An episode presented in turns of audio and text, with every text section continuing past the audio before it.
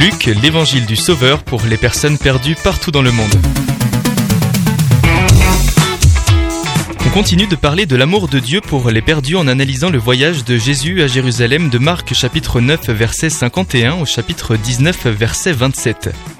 La différence structurelle la plus significative entre Marc et Luc est ce que l'on appelle le récit du voyage de Luc, le voyage à Jérusalem ou la section centrale. Dans Marc, nous apprenons pour la première fois que Jésus se dirige vers Jérusalem en Marc chapitre 10 verset 32 et il arrive un demi-chapitre plus tard au chapitre 11 du verset 1 à 11. Dans l'évangile de Luc, par contre, Jésus se dirige vers Jérusalem en Luc chapitre 9 verset 51 mais n'arrive pas avant 10 chapitres. Jésus en effet ne se dirige pas directement vers Jérusalem mais se déplace de lieu en lieu.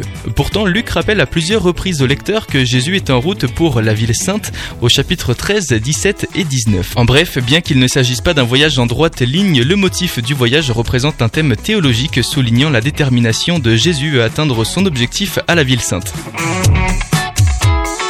Ces dix chapitres du récit de voyage contiennent plusieurs des paraboles les plus célèbres de Jésus telles que le bon samaritain, le riche insensé, le grand banquet, le fils prodigue, l'homme riche et Lazare, la veuve persévérante, le pharisien et le collecteur d'impôts.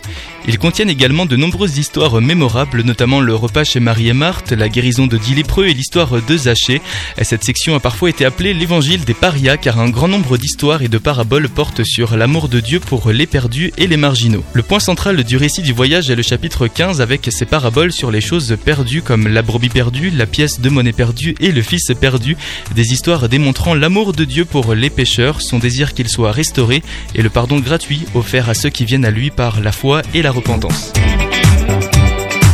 Découvrez la série de vidéos sur l'évangile de Luc et le livre des actes de Bible Project sur bibleproject.com/français.